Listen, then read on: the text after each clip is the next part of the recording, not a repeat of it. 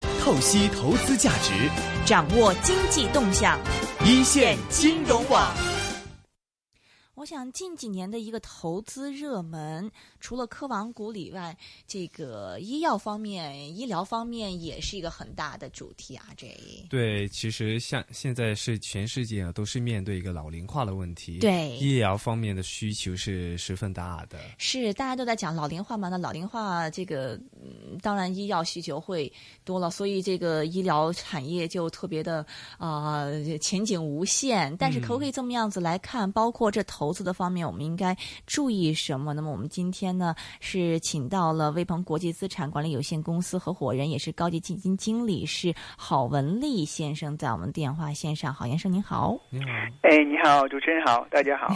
就不得不赞一下您您的这个投资的业绩。为什么我们说这个一线呢？就是有人愿意听，不是我们好嘛，就是嘉宾实在是特别好，因为郝先生呃投资的业绩非常的亮丽啊，就是包括您，您可以先给我们再介绍一下您的背景吗？嗯，好。呃，我在呃威鹏国际呃之前呢是在呃 ING，后来被呃那个纽摩尔呃买了以后，嗯呃在那个公司里一共做了五年的时间。嗯呃，在这段时间内，呃，我有幸的管理了呃一支呃全球医疗和生物科技的这样一支基金。嗯呃，在二零一二年到我离开二零一五年五月份的时候，总的回报率达到了一百百分之一百三十多，年嗯，回报率有百分之三十三这样子。哇，这而且这个基金的规模也很大哦，十亿美元呢。呃，对对 对，所以这么您这么厉害，就不想给人打工了，自己出来了。没有没有，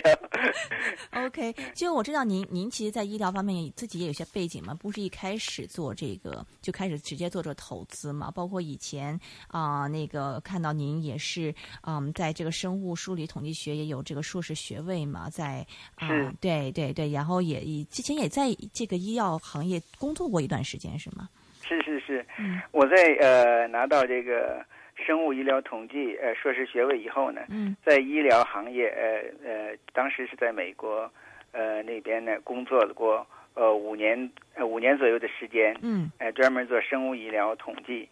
所以对整个这个医疗呃这个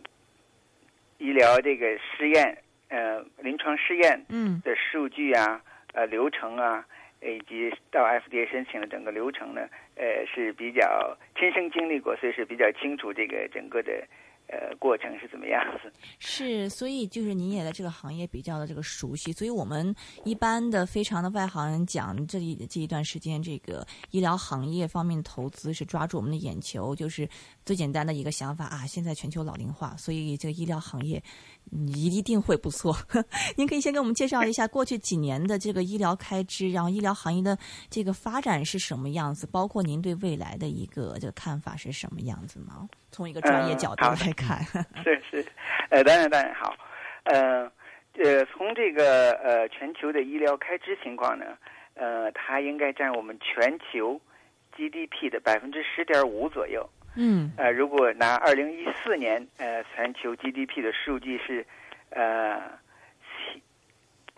七十七万亿美元这样数字来看，嗯呃，那么全球医疗开支呢，大概有八万亿美元这样子。嗯所以数字相当庞大。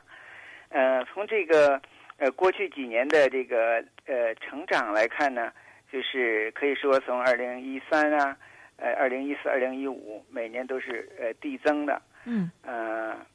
二零一三年比二零一二年的开支大概增长了百分之二点八。嗯呃，那么二零一四年比二零一三年，呃医疗开支增长了百分之五左右。好好呃，同时呢，呃，预计呢，二零一四到二零一八这几年的时间，每年的递增大概是百分之五点二左右。嗯，这个速度好像是在不断的增快。是嗯这个就跟我们刚才呃您刚才也提到这个全球老龄化的趋势啊，这个呃是很吻合的。嗯。是是是，嗯呃，这个发达国家跟这个新兴国家这两个区别有嗯有什么有有，就是呃不同的国家从不同的国家和地区来讲呢，嗯增长的速度是不一样的。嗯呃，那北美来讲，它的增长速度，我们预计，呃，下几年呢，应该是增长在四点九左右。嗯呃，西欧这呃的发展速度应该在二点四左右。啊，这么低呃啊？ 对对对，嗯，应呃亚洲和澳洲我们放在一起看的话，嗯呃，增长速度应该有百分之八点一。嗯嗯，那个嗯嗯，您讲。啊，呃拉丁美洲呢大概有百分之四点六，然后中东非这边呢增长应该百分之八点七左右。嗯，但好奇怪，因为嗯，中东在我印象里面，它其实是这个他们的老龄化问题不是那么严重嘛，他们现在是嗯青年人特别多，这个人口结构里面，然后包括亚洲和澳洲，好像也不像这个这个北欧那个老龄化呀、这么的严重，但为什么这两个地区的这个增长率这么快呢？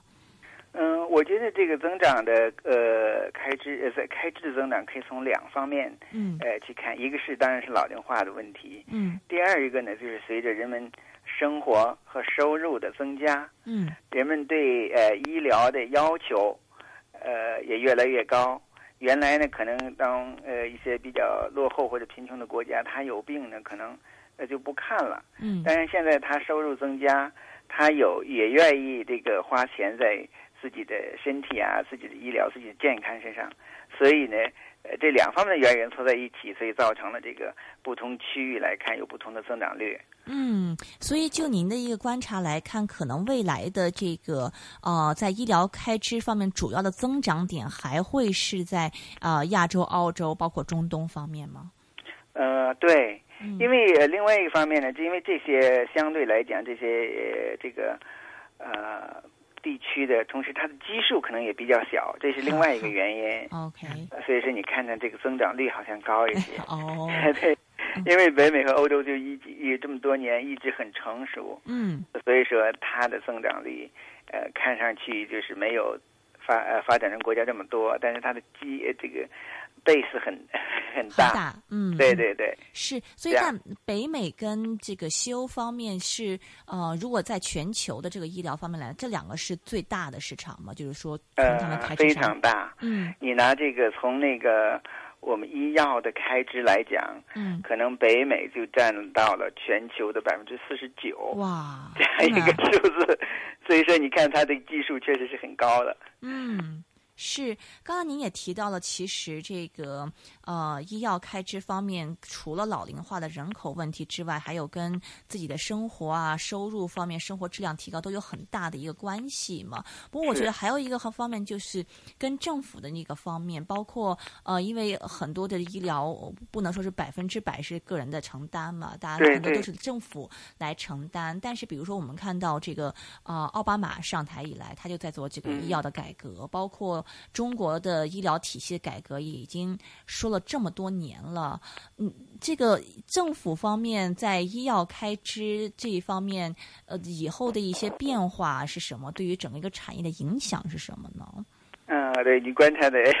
观察的很好。就如果从无论从中国或者美国来看呢，呃，就是政府啊，就是意警或者试图呢，就把更多的人群，尤其我们这个低收入的人群，呃，纳入医疗保险计划当中。嗯呃，我觉得是，呃，这是随着社会啊，还有人们收入的提高吧，嗯呃，政府做到就是尽力做到是让让让这个老百姓病有所医。是呃，这样所以说，从而呢也是提高人们的生活水平的一个重要的标志吧。嗯所以说呢，这些政府在呃在推这些呃医疗改革或呃这样可以就是呃帮助人们呃进一步就是感到社会的这个这个温暖分享社会的进步 吧。 是，嗯哼。嗯，但是这个，呃，比如说像这个西欧那边，我们就说它很多这个福利制度是不 sustainable 的嘛，所以这样的一些改革，嗯，整体而言是啊、呃增加了，是帮助增加了这个开支呢，还是说呃继续维持一样的一个水平呢？就是您的一个观察。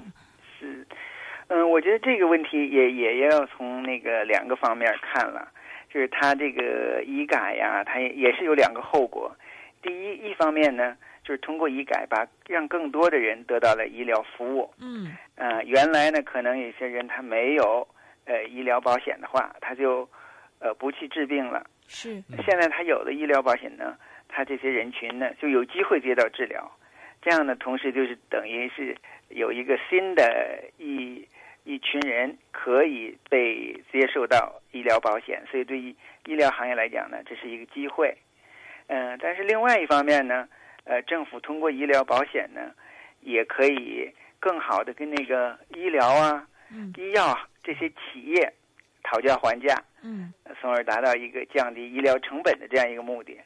嗯啊。所以说，你通过这两方面来看呢，呃，我觉得是呃老龄化所带来的盈利机会呢，还是应该大过政府削减开支的这这样一个数字。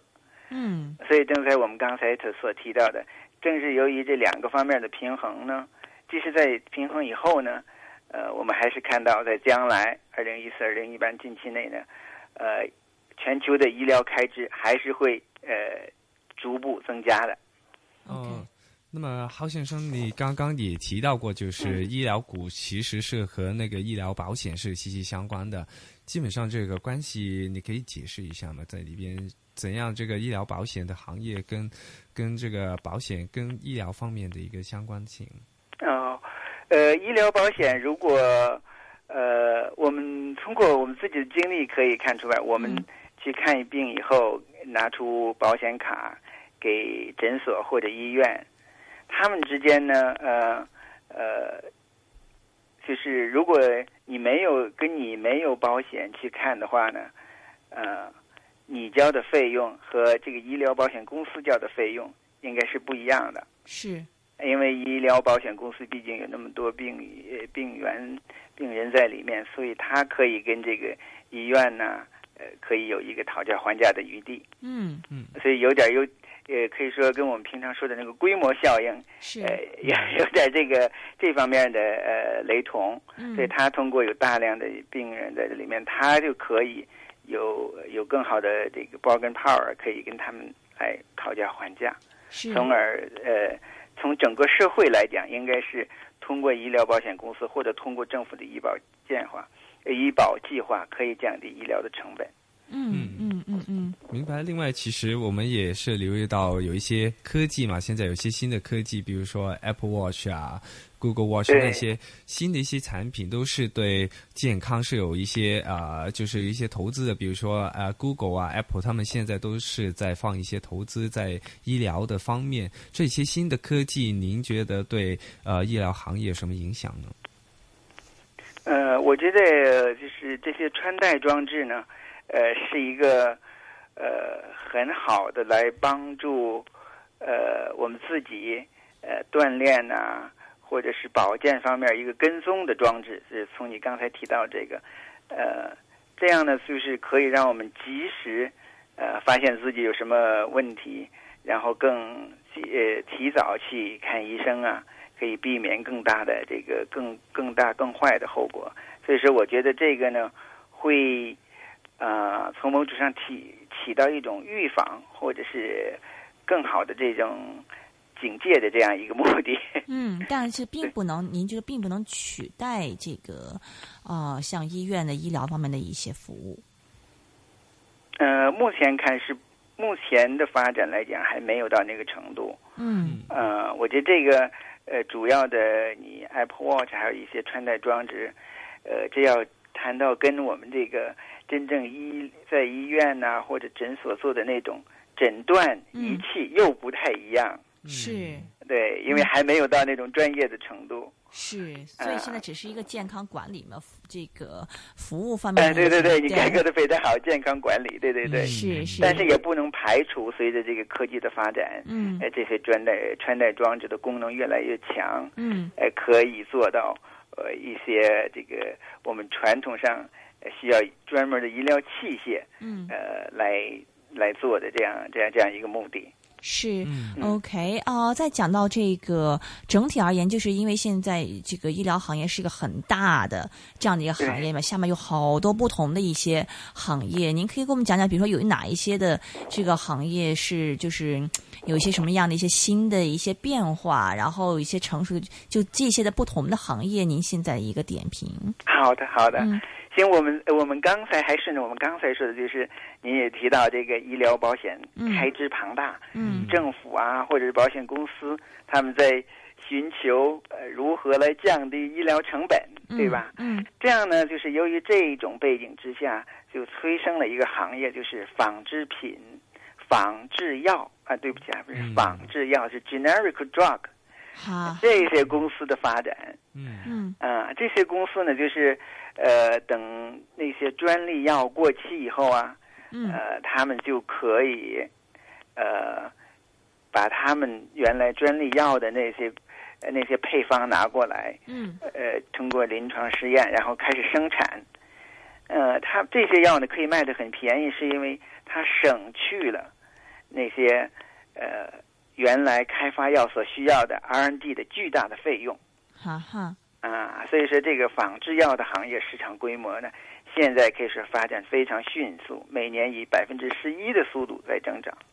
仿制药就是呃，你我们知道药有一个这个专利的嘛，然后对专利专利一般多长时间啊？呃，专利一般从最开始到最后可能有二十年的时间，啊哈，但是你有有时候开发什么的，就是要拿去十年的时间，所以说哇 到成品以后可能有的有十年的时间这个样子。嗯那一些比较好的药品专利过期以后呢，呃，就是这些仿制药的公司嗯就可以拿来生产，从而大大的降低人们这个买药的成本。是，但比如说拥有这些专利的这个厂商，他为什么不直接在生产这一些药物呢？因为他都嗯他都这个已经拿到专利，而且之前十年有这专利保护，他这个药也可以说肯定是通过这个临床实验，他可以去在市场上卖嘛。那如果这样子，他为什么不直接这样卖？他还会给这个仿制药的这个厂商有这么大的空间呢？嗯，他们也是可以生产自己、嗯呃自己的，但是呃，仿制药。呃，但是你想，原来有专利的那些药的公司，他们有一个倾向，就是想尽所有办法推迟它这个专利的到期的时间。哈哈，啊，他一直可能会 play 一个 game，、嗯但是通过有专门的仿制药公司呢，呃，然后呃，美国的，比方说从美国来讲，它 FDA 嗯有专门鼓励这些，你如果第一个做仿制药的话，嗯我给你呃，你可以的，你在这个价格上可以稍微定的好一点这个样子，所以通过这种机制来促进呃仿制药呃这个尽快的这个达到市场嗯嗯嗯嗯。啊。对，您刚讲到这个仿制药的这些公司，就是第一个做出来的，它是不是就是说也不是完全的，就是抄那个专利本身那个药方，可能把里面一些无关紧要的一些部分稍微改一改这样子，还说完嗯，全它就主抄要的药方肯定是一样的，嗯因为这样它才能够达到药呃药就是效保证这个药的药药性和安全性。是是是，但是，嗯，但是这个，呃但是为什么就是，嗯，还是刚刚那个问题啊，就是为什么、嗯为什么就自己那些厂商他自己不做呢？因为它这个专利，它比方说推迟一天，嗯，它就可以卖高价多卖一天。是，嗯呃，你比方说这个专利药的价钱是一百块钱，嗯仿制药的价格是十块钱，嗯那它就会它没有动力去给你提前一天嗯，去转成这个这个这个，呃，要到嗯，管你要那么低的价钱了，啊哈所以需要整个一个机制来推动了， ，OK，哦会需要或者出要竞争者来给你推动这个。 o k 嗯所以现在呃仿制药的话是，嗯，有一些比较大的公司吗？还是一些相对有中嗯嗯很呃有比较大的公司，嗯呃，比方说在这个全球现在就是这个行业的龙头嗯叫呃 Teva，那个 T E V A 嗯嗯啊，这是一家以色列的公司，但是它是在美国上市。嗯啊，这家公司的规模呢，现在呃也有呃六百多亿就是嗯从那个市值来看嗯哼，啊。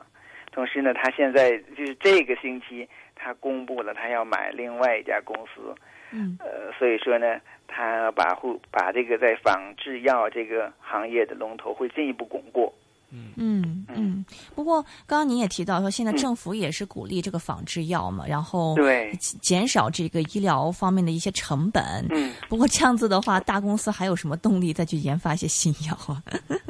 呃，他因为他呃，他一定要去创新，他才能生存的，嗯 生哼，存对他们来讲是非常重要的。嗯哼，呃，一个是呃一个生存的问题，嗯呃，他如果不去开发这个药的话，嗯他整个公司的呃销售收入会，你想阶梯式就是悬崖式的掉下来，嗯这样他就呃，也就这个公司就快就是累就是这个萎缩的很快，有可能有垮的这种危险，是所以他必须在这种呃生存得以在生存中去挑战，嗯去去明白创新、开发新药，嗯从而得到他这个得以他这个公司继续持续的发展。明白，但但这个我们从外行角度老觉得，嗯好像这个仿制药的公司比较好做，人家这个配方也现有啊，他也不用做研发， 只要过来照抄一下生产，不就完了吗？ 但是哦是这这么两回个事的， 对对对，呃，但是这两个的公两两种公司的那个就是呃盈利，嗯盈利的那个模式，盈利的那个赚钱的那个盈嗯利率是很不一样的。啊哈，啊对，哈，嗯像我们那个呃一般的公司的，你像 biotech 这种公司，它的呃净营业利率达到嗯百分之四十啊哈哈，啊！你外边 Profit- 你卖 profit 十块 margin 是钱，你吗就赚四块， 对，净赚四块。嗯那你这个仿制药的公司，你可能卖十块钱，你嗯，可能净赚也许不到一块钱这个样子，就不到百分之十他们的 profit，不到不到，对，嗯不到应该对对对。 OK，仿制药这个呃竞争压力大嘛？哎，你说它内部对净内部赚对钱这个行业，也竞争很大很大嗯，嗯对。嗯因为除了呃呃一些在美国呃，比如说国际 develop 那个发达国家的有一些呃仿制药公司以外，嗯，现在印度好，有一些呃仿制药的公司，他们开始呃有很多产品在美国销售这样子。哦是吗？对哦、对对，我记得，因为之前这个内地有一个案子，就是有一个医生跑到印度去帮嗯他的癌症病人买了一些仿制药，然后后来就是被捕入狱了嘛，因为涉及到一些专利方面一个问题，不知道怎么回事，反正就是闹，对当时还对闹得挺大。就印度现在这一块的行业还发展比较蓬勃发对，展有，几个大的公司他们在做这一块儿。嗯哼，呃，这个第一，呃，中国呢这一块儿，嗯，中国这块儿。呃，传统上来讲，我们用的药大部分都是仿制药哈哈哈， 啊，对，在国内销售。 嗯哼，呃，我估计是不是最近有一些公司在试图打开国际市场这一块儿的，我跟踪比较少，嗯。呃所以说呃不是特别清楚。是，啊像这种仿制要有这种国家这种地域的保护嘛？呃，应该是呃没有也呃没有，就是说专门的不让哪个国家生产。嗯但是你要和为了自己是有资格生产这种药呢，你要符你要是你你比方说你要向美国嗯市场去卖，你必须符合美国 FDA 一系列的规定啊哈，啊，这是一个制度上的那个什么，并不是说嗯、谁谁谁一定不能做，明白，呃不是这个样子，你要符合它有一个一个一个一个规定啊、制度啊，还有它的明 process、它的这个过程，你都满足了以后是可以做，我想。实在有个细节方面问题，您刚刚提到说这个现在鼓励嘛，就是说第一个你弄出来这个仿制药的这个公司，然后就可以啊、嗯这个定价方面会会更加优惠一些。但但我们的一般理解，不是美国是一个自由的一个市场，这个药品定价方面会有这样方面一些管制吗？所谓这个定价更优惠一些，什么意思？呃，你说第一个弄出仿制药的，对对对，你刚刚啊提到，他就是会为了鼓励你这些呃仿制药公司呃去比较进取的去发展这个仿制药，嗯可能在你假如说你是第一个做出这个仿制药来的，嗯那可能比方说给你，我具体的时间我忘了，比方说给你半年的时间，嗯、你可以卖的价钱高一点，这个样子。呃对，但是这个价格嗯方面是 FDA 它有权利管你药品销售的价格是吗？嗯，他呃，他应该是给你这个这个这个权利。呃，具体他具体 FDA 应该不是规定价格的，但是，嗯呃，你但是作为第一个来讲，他允许你这样做， OK OK，、啊明白。或者是允许第二个公司要等一段时间才能出来，还是怎么样？嗯，是是是，反正是有一定的这个保护措施了。对啊对对。对，所以总啊，体我要嗯回去查一下嗯最近的对。啊 OK，所以总体而言，您觉得这个仿制药的这个发展空间是很大，但是这个仿制药的公司这个 profit margin 未必这么嗯的高。对，对是这样，的那但是它这个投资的这个潜潜力是在，既然竞争压力这么大的话，您为什么会想去投资它呢？哦，因为不同的公司需要不同的盈利模式啊，嗯呃，这样才能够，呃，因为它这是因为做这个专利药的起点也很高啊，风是险也很大呀。是，嗯所以这就里是面有一个这个 risk return 的这样一个风险回报的这样一个呃一个考量啊，要嗯综综合考量。明白，嗯就是说仿制药虽然仿制药的这些公司嗯相比那些自己研发药的公司，虽然 profit margin 低，但是相对来说稳定一些盈利。嗯对是它吗的瑞，对它，嗯因为它前期的投资、嗯研发、嗯投资就比较少。是，比如说像在美国上市这些仿制药公司，大概的这个 PE 是多少啊？现在您觉得这个、呃啊有投资是价值吗？这个很呃很好，对，通过 PE 也可以反映一些嗯呃这个呃这个呃仿制药公司和这个专利药公司的区别嗯啊。你比方说我们刚才提到的一代呃以色列这个公司嗯呃 TEVA Teva，嗯它拿二零一六年的 PE 来讲呢是十三点五哈哈，啊，嗯呃，你要是跟我们这个专利药嗯大的药厂的，现在我们的 PE 应该都在十五、十六这个样子。哈 哈。所以还是有一些区别的这个里面。 OK，嗯明白。除了仿制药之这个行业之外，还有哪一些的这个可能有比较深远变化？一些行业、一些板块是我们要注意的。嗯，呃，另外就是从这个呃创新呐、呃，嗯创新来讲呢，应该是生物科技公司的创新是嗯做呃做的，在近些年是做的非常好。嗯呃，因为生物科技的发展呢，从而使我们药物的研发更加具有针对性。嗯啊、比方说历史上一些那个呃一些病症，比方说遗传病啊，嗯或者癌症，嗯，呃，在前几年的时间都觉得是很难攻克的，是但是有了生物科技，呃，有的基因这个呃分析的发展呢，这些最近的很多新药都是从生物科技这块儿来的。嗯嗯哼。生物科技里面呃有哪一些的这个公司您觉得是比较的这个龙头的，我们可以留意的？好，呃，生物空呃科技公司呢，从总的来讲呢，它的全球收入在二零一四年呢，已经达到了两千八百八十八十亿美元这样子一个规模嗯啊、所以说是它的，而且共计预计呢，未来的增长也是比较快，嗯呃，是十点八，应该比传统制药公司要快，呃，五六个百分点这个哇样子，啊好对对。 嗯松二呢，呃，松二就是最近做的比较成功的，而且认为价值比较合理的公司，呃，有一个叫呃 Gillette，就是 G I L D，、嗯呃，它的主要的产品呢就是呃生产肝炎 C 啊哈还有艾滋病的这些药物哈哈啊、它的 PE 二零一六年来讲呢是有，呃，这个公司比较呃合理，我觉得是它才只有十点一哈 PE。这么低 它未呃预计未来的呃增长呢有十有百分之十左右嗯啊，呃，它之所以这么低估，呃，很多呃一些投资者就认为它的呃有其中呢，因为它有一个药就肝炎 C 这个药就特别成功嗯啊，所以人们有个有一些呃有投资者就担心他是不是把这个所有的这个呃所有的那个都赌到所有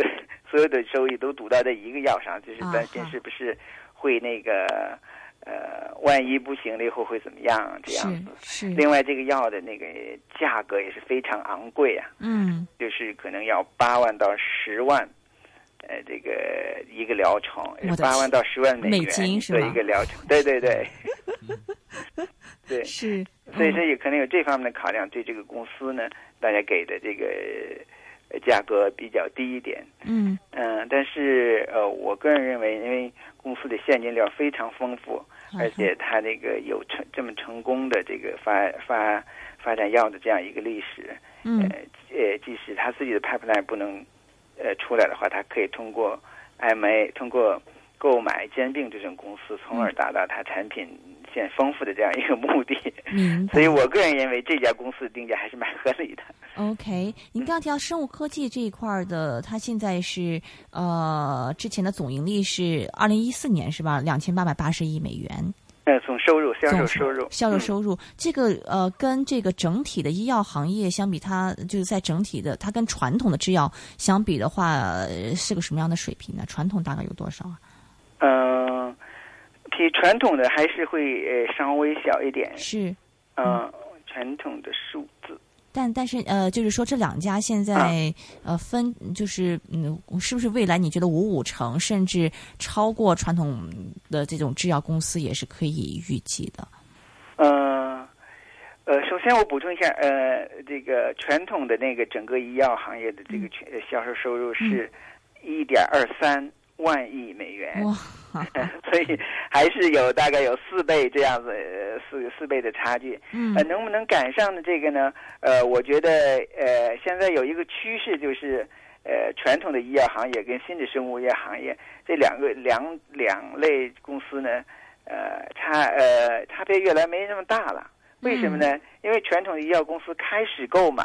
这个生物科技公司了哈哈，啊、所以说呢，呃，你说是不是一个超过另外一个？呃，就是慢慢的这个分界线没有那么明显了。嗯嗯，但是我是相信生物科技公司会来呃带来更越来越多的这种呃新药啊、新产品，呃，这点是肯定的。 是明白。所以整体而言的话，就是一个仿制药，还有一个生物科技公司，然后嗯其他的就呃没有什么特别的，您觉得是可可以留意的是吗？嗯、其他的特别留意的一块儿，呃，嗯我想就呃就是应该是诊断医疗器械和诊断仪器这一块儿。哈哈，为什么？嗯哼，嗯，因为我们比方说生物科呃生物科技公司也是要依赖这个呃一个重要的一点就是基因分析这一块儿啊哈。啊。嗯哈，因为这个基因分析确实能够帮助我们呃呃，也能在研药的研发过程当中提高很大的呃效率。嗯嗯、有专门的、呃、公司呢，就是做这种基因分析仪器的。嗯啊、这个呢也是也是近期呃就是比较新型的发展，所以嗯，从而也可以说在某种程度上带来了呃医疗行业的研发的一个革命，也是的。是嗯哪一家公司在？哪呃，一这家个公司？公司的名字是叫 Illumina，然后嗯哼它的、它的那个呃那个 ticker 是 I L M N，嗯哼对，嗯哼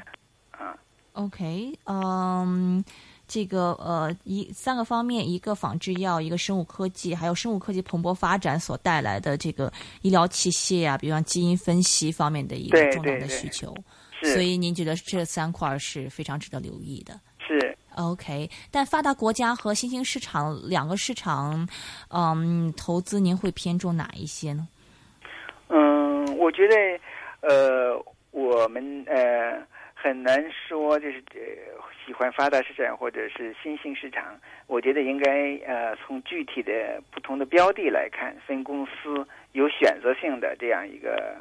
啊、一个投资机会，这样去选择公司，而不是说完全局限于这个是发达国家还是新兴市场。嗯嗯，因为从呃我们总的投资标的来讲呢，应该是目前看发达国家的呃这种投资标的还是多一些，嗯呃新兴市场相对于少一些。嗯哼，嗯、在新兴市场来讲，可能有呃更多投资机会的，应该还是中国。嗯呃，因为上市的公司也多，它的呃业务也比较全面，嗯呃所以说你要说所所有新兴市场，你看呃哪个国家它的医疗、医药或者医疗嗯，呃有有有前景或者产业规形成规模呢，还是中国这一块儿？是，但咱现在不太敢投哈。您刚刚提到这些什么，像生物科技公司才十十倍多的这个市盈率，回去翻翻内地的一些药公司，分分钟几十倍的市盈率。 对，因为呃，对呀、经过呃，确实 A 股的公司是相对贵一点。嗯哼呃，我我我我也做了一些研究，我看嗯他们、呃，分析师给的成长是很高，嗯呃，但是你要看公司过去的盈利历史的话，就是没有那么稳定，嗯所以你就是就是又找到有长期持续稳定的盈利的这种公司呢，不是特别多。嗯啊哈，嗯，但是随着近期的调整呢，我想那个呃还是有一些机会，就是我觉得会慢慢出现吧。明白。所以说，我觉得是呃重要的目的是选股啊，选股不选市 这样一个是这样一个这样这样一个情况，现在是明白，所以啊、呃您现在还是大部分在一些，比如说呃，在美股啊、欧洲股市那边的一些医药公司，大部分的投资。对，是的嗯，是的，是的，对，然后中国方面也等等看。对会关注，如果有合适的话，就可以呃可以投资。 OK，好的，今天非常感谢是威鹏国际资产管理有限公司的合伙人，也是高级基金经理郝文丽先生，医疗投资界的牛人呐、今天接受我们的访问，然后给我们介绍一下现在对于整个一个大行业的这个投资的一个前景，到底是一个怎么样的一个看法？谢谢你，郝先生。 谢谢主持人，谢谢大家。每天追踪金融市况，紧贴最热门财经话题。财经话题，专家独到分析，透析市场投资动向，精彩内容，一切尽在。逢星期一至五下午四点到六点，AM 六二一 DAB 三十一，香港电台普通话台一线金融网，金融网每天两个小时，陪你详细探讨投资部署。你怎么能错过呢？